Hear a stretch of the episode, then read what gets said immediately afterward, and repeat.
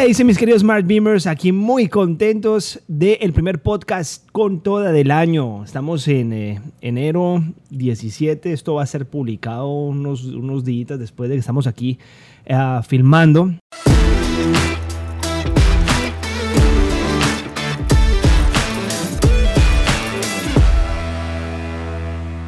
Tenemos para el podcast de hoy un invitado súper, pero súper, hiper, mega especial, nada más y nada menos que Maluma.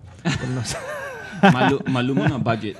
Aquí estamos con un amigo, una persona que apreciamos y que admiramos muchísimo en la comunidad de Smart Bimo, que de hecho hizo parte también de, de- de todo este Los proyecto, inicios, de los los inicios, Ujú. correcto. Y, y- y bueno, con ustedes Rubén López, alias Vagalume, que Ah. dice Vaga. ¿Cómo estás? ¿Cómo estás? ¿Cómo estás? Un honor estar aquí. ¿Cómo llegaste aquí literalmente de la nada? Dijiste, bueno, voy a, voy a enseñar capoeira. ¿Quién, o sea, ¿quién hace eso y cómo lo hace? O sea, que voy a enseñar capoeira. ¿Dónde? ¿Cómo? Va y toca puertas eh, en dónde. Cuando tú amas algo, hasta de gratis lo haces, bro. No, pero no solo eso, que también pagaste derecho de piso. No me importaba si hacía 100 dólares al mes, yo quería enseñar. Dejé capoeira y me dediqué 100% a lo que es videografía en la pandemia. Y fue de repente la mejor decisión que, que he tomado. Tú eres un ejemplo de que no es tan mal dejar las cosas No, que te están no, limitando. nada mal. Por más de que hayas invertido. Hace parte de tu vida. A veces a uno simplemente le cuesta trabajo aceptar que donde estás no tienes más camino para recorrer. ¿Cómo te sientes ahora? Increíble, brother. Increíble. Vivo la vida que quiero. Voy a donde quiero. Yo decido cuánto dinero hacer. Cuando tú das un paso a algo nuevo, mágicamente el universo te abre las puertas, te trae la gente, te trae las situaciones para que las cosas pasen. Es algo mágico. En términos generales, ¿qué, qué es éxito para ti? Primero, hacer lo que te gusta. Y segundo, decir de tu tiempo. Vaga, un consejo que le quieras dar a la audiencia, que estás teniendo éxito, que estás ganando buen dinero, que estás manejando tu tiempo y que estás feliz. ¿Qué le puedes aconsejar a la gente? No quiero sonar cliché, pero sigan sus sueños. Sigan sus sueños, el dinero viene con eso.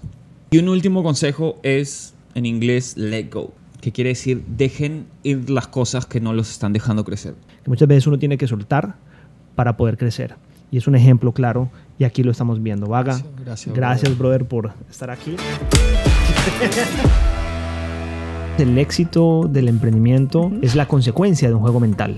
Nosotros creamos nuestra realidad no a partir de lo que nosotros hacemos, sino a partir de lo que nosotros somos y lo que nosotros consideramos que somos capaces de tener realmente, no lo que queremos tener, sino lo que nosotros realmente consideramos que somos capaces de tener. Ojo, hay una, una gran diferencia entre quiero ser exitoso, quiero tener una compañía exitosa, quiero llegar a tener no sé cuántas personas trabajando en mi compañía, quiero llegar a facturar no sé cuánta plata, pero la pregunta es, ¿realmente usted considera que usted es esa persona que factura eso?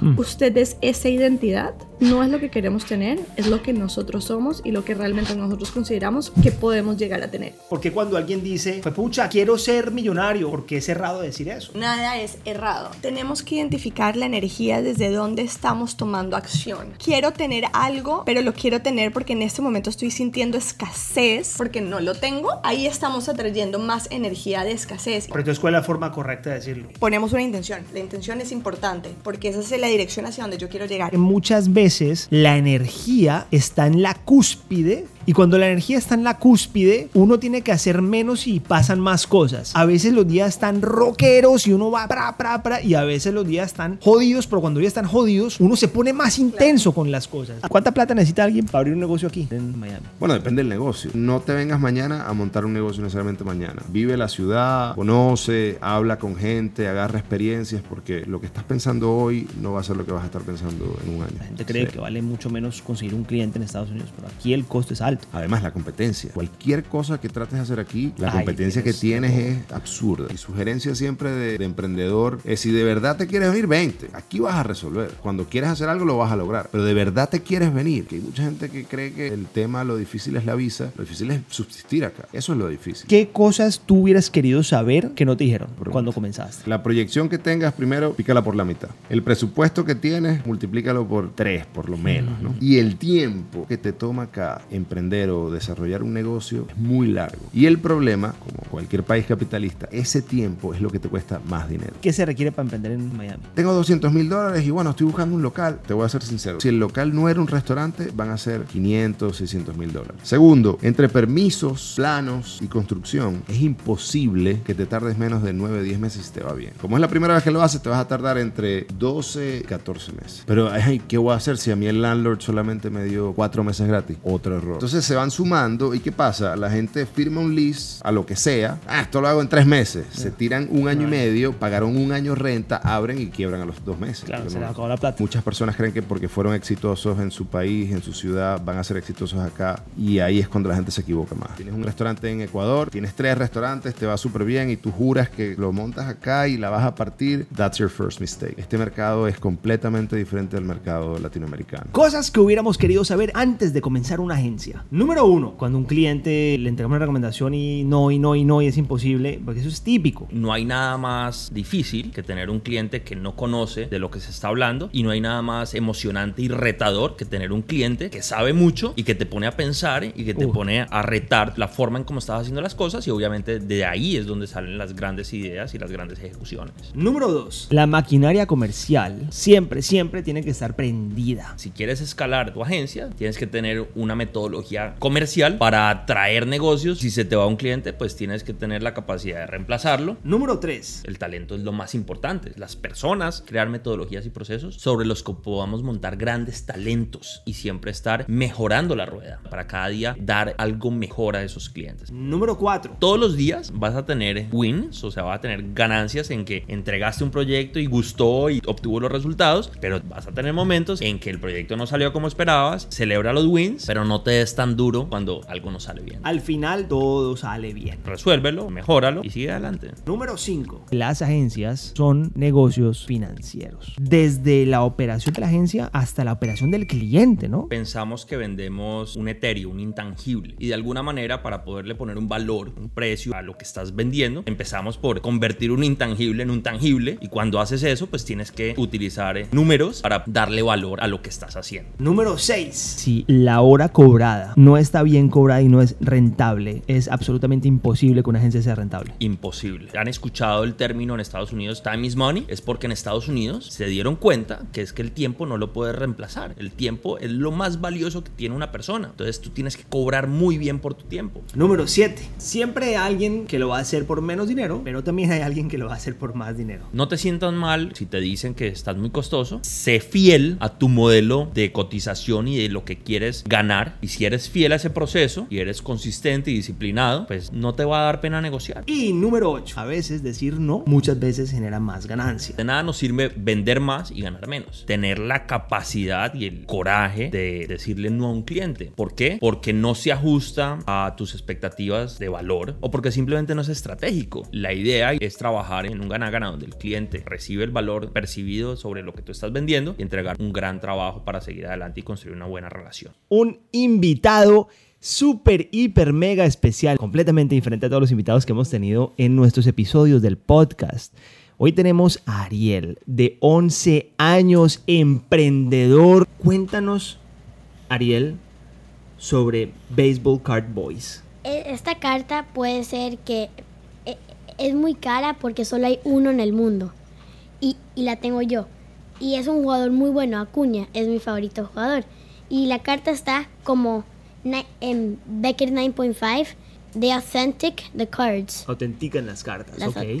Ariel, yo quiero que tú sepas que tú eres mi inspiración. Gracias. Tú me inspiras a mí y tú me motivas a mí a todos los días ser mejor. Te felicito porque lo que ustedes están haciendo es ejemplar y es espectacular. Y esta es una historia que muchísimas personas tienen que conocer. Lo que más impulsa una economía es el emprendimiento. Y si nosotros desde niños nos están inculcando eso, o desde que somos padres inculcamos esto a nuestros hijos, pues imagínense el cambio tan espectacular que podemos hacer. Yo me quiero tomar una foto contigo, con los dos. Ahí está Aaron también. Vamos a tomar una foto los tres. Gracias. El que pega primero, pega dos veces. Total. ¿Y dónde están esas personas hoy? Juntos. Ferraris y Lamborghinis. ¿Hace cuánto quieres empezar en e-commerce y no has empezado? No busques el momento, es ahora. ¿Qué es Walmart? Walmart es la empresa más grande de retailer de todo el mundo. Entonces esto es un boom. Podríamos decir que las personas que están entrando hoy a Walmart es como las personas que entraron hace 10 años a Amazon. Totalmente. Crecimiento. En el 2021 Walmart llegó 89% de crecimiento. Un vendedor va a ser visto por 1918 personas. Wow. Tienes que aprovechar ahí para que puedas entrar en este momento con tu producto. Una persona que entra en el negocio de Walmart, ¿cuánto dinero necesita para empezar y qué retorno le puede ver ese dinero en cuánto tiempo? En Walmart, tú pagas cuando vendes. Empieza con 10 productos, incluso los mismos que estás vendiendo en Amazon. ¿Y cuáles son los requisitos para arrancar? Primero que tengas una página web y si es Shopify, mejor, ese va a ser un plus. ¿Qué habilidades mínimas tiene que tener una persona para aprender sobre esto? Yo creo que es actitud. Ok. Es que quieras aprender, que digas, me voy a sentar un ratico en este computador, voy a mirar el diplomado premium de Walmart de Paula y lo voy a hacer. Increíble. No necesitas más. Aquí le metemos esto es actitud. Cuéntanos un poquito del diplomado que tenemos en Smart Beam. Aquí te llevo de la A a la Z. Vas a ver apertura de cuenta, cómo se hace, cuáles son los requisitos, cómo consigues los requisitos, cómo consigues dirección, cómo configuras tu cuenta de Walmart, método de pago, los impuestos, todo te lo digo ahí. Es el único curso que te va a mostrar arbitraje y marca privada a la misma vez. Te enseño incluso cómo negociar en Alibaba. Hacemos listado porque la gente dice, yo copio y pego de Amazon. No. No se pierdan la oportunidad de poder incursionar en este gigante, recontra mega gigante. ¿Hace cuánto quieres empezar en e-commerce y no has empezado? Es ahora, no le pongas excusas y vamos a meterle con toda. Siete elementos que enganchan en un video. Número uno, elemento sorpresa. Esto viene de Stanislavski. Los puntos de giro en las historias siempre van a funcionar. Las cosas sorprendentes que me hacen decir, ¡Wow! ¿Qué es esto? O la toma del dron que viene y se mete por debajo Y se mete por debajo, que es carro. sorprendente, pero fue de rápido. Número dos, elemento intriga.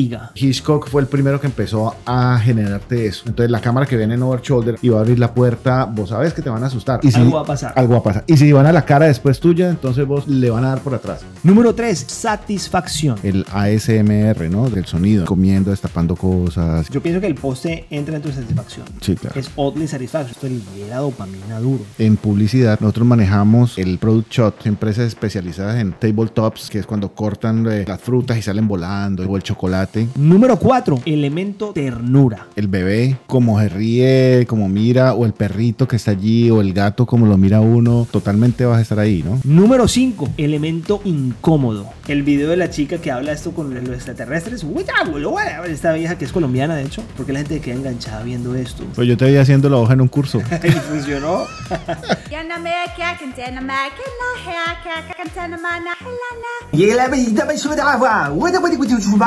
Llega la medida para su trabajo. Bueno, va a poder tapado. Uga, manga, manga, manga, está pagando. Ya, ya, ya. Uy, qué vaina tan rara. Y funcionó. Número 6, elemento armonía. Todo lo que ustedes ven en el celular, que es el mismo cuadro, viene de la pintura. Las líneas onduladas generan sensualidad y las horizontales es como calma, un paisaje te genera calma. todo. Las onduladas o curvas, pues las chicas bailando, pues obviamente te sostienen ahí. La acción, los carros y todo este cuento, los cuchillos, las, eh, las espadas, todo esto es, es acción, las peleas. Y número 7, elemento íntimo. El que pega duro. Las eh, mamás en la mitad de la lactancia en un momento tan íntimo, eso engancha mucho. Yo puse una publicación cuando chiquito Natán nació. Te doy el permiso para que entres a mi casa y me veas en pijama dándole leche a mi hijo a las 4 de la mañana. Vos vivís en la flora en Cali y vos se te ocurrió un producto y lo querés vender en Connecticut. En Co- Connecticut. Te lo dije bien. Sí. Listo. Y lo puedes vender a través de Amazon. Hablemos de las oportunidades de Amazon 2022. Amazon.com es el marketplace más grande del mundo en estos momentos. ¿Cómo es posible que los ingresos anuales de Amazon superen los 470 mil millones de dólares? Decime si no son 300 millones de clientes en todo el mundo una oportunidad para que vos pongas tu producto en Amazon. Tres cuartas partes de los vendedores independientes de Amazon son rentables. Recibe casi 2.700 millones de visitas al sitio por mes. Un poco más del 50% de las ventas de Amazon vienen de vendedores independientes. De vendedores de como personas. nosotros. Estamos hablando ya de un 65% Micho, te actualizo. Contanos un poquito del modelo de negocio de FBA. FBA es donde nosotros nos quitamos todos los dolores de cabeza e incertidumbres respecto al cliente. Donde tú simplemente lo que tienes que hacer es colocar tu producto en bodega de ellos. Ellos se encargan de devoluciones, de retornos, de absolutamente todo. Amazon hace la logística. Cualquier persona puede vender en Amazon desde cualquier parte del mundo porque lo que necesita es encontrar un producto, mandarlo a la bodega de Amazon desde China, ni siquiera tienes que pasar por tu casa, por tu oficina, por tu bodega, nada. Lo mandas a la bodega de Amazon y el tema está tan automatizado a través del portal que tú puedes simplemente con mercadeo comenzar a vender. Pues ese es el negocio del futuro. Todo el mundo compra por Amazon aquí en Estados Unidos. Todo el hijo de madre país. Todos los hijos de madres días. Es que necesito desahogarme. Muchas de las cosas, de hecho, que nosotros hablamos y hemos hecho en concepto de marca y marketing han sido desarrolladas y enseñadas por la persona que ustedes van a ver en este momento. Mi queridísimo Jacobo Geller. Hola Mitch, ¿cómo estás? Gracias por invitarme a tu podcast. Yo me especializo en estrategia de marca, en posicionamiento de productos, en estrategias digitales y en gerencia de marketing. Cómo aumentar las probabilidades de éxito de un emprendimiento. Hay eventos en la vida que tienen probabilidades de éxito que se distribuyen de manera normal, en forma de campana. Por ejemplo, estudiar inglés, tratar de aprender a nadar, tocar un instrumento. La gran mayoría de personas va a lograr aprender si le dedican suficiente tiempo. Un grupo muy pequeño de ellos va a aprender en minutos y un grupo muy pequeño de ellos nunca va a aprender porque no tiene las habilidades mínimas necesarias. Pero la gran mayoría lo va a lograr. En el mundo de los emprendimientos, cuando se estudian las estadísticas, cuando se estudian la distribución de las probabilidades de éxito, no se ven como una campana, no se ven como una distribución normal, se ven como una curva así exponencial y eso se llama, en este caso específico, distribuciones de Pareto. Entonces, eventos como el emprendimiento no siguen una distribución normal. Por lo tanto, dedicarse de lleno como al estudio no garantiza las probabilidades de que te vaya muy bien. Te puede ir muy mal y como tú estás pensando que eso es como nadar, te sigues dedicando más y si escuchas a algunos gurús del internet o de las redes sociales que te dicen vete all in, reviéntate la cara en, en el emprendimiento, como tú dijiste antes, te quemas y pierdes la vida entera en eso. Y si nosotros logramos entender que así funciona el universo, podemos actuar en consecuencia. Lo que se hace en ese caso, y aquí hay algo donde yo introduzco un término que yo acuñé, eh, son los famosos PAT, P-A-T, PAT, como Patricio o Patricia. PAT significa pequeñas apuestas tolerables. De todo mi capital o de toda mi energía, déjame meterle un porcentaje tolerable a este emprendimiento y ver si funciona, pero ya tengo en la cabeza dos o tres ideas distintas que pudiera probar y poder iterar varias veces. Cuando se va para la guerra, siempre le dicen los sargentos a los cadetes o a los soldados, pierde un brazo, pierde una pierna, pero no pierdas la cabeza. No es que no lo vas a intentar hacer con cariño, con pasión y con amor, pero lo haces con responsabilidad cognitiva. Si te gustó este contenido, mira el episodio completo en nuestro canal de YouTube o cualquier plataforma de podcast. Thank you.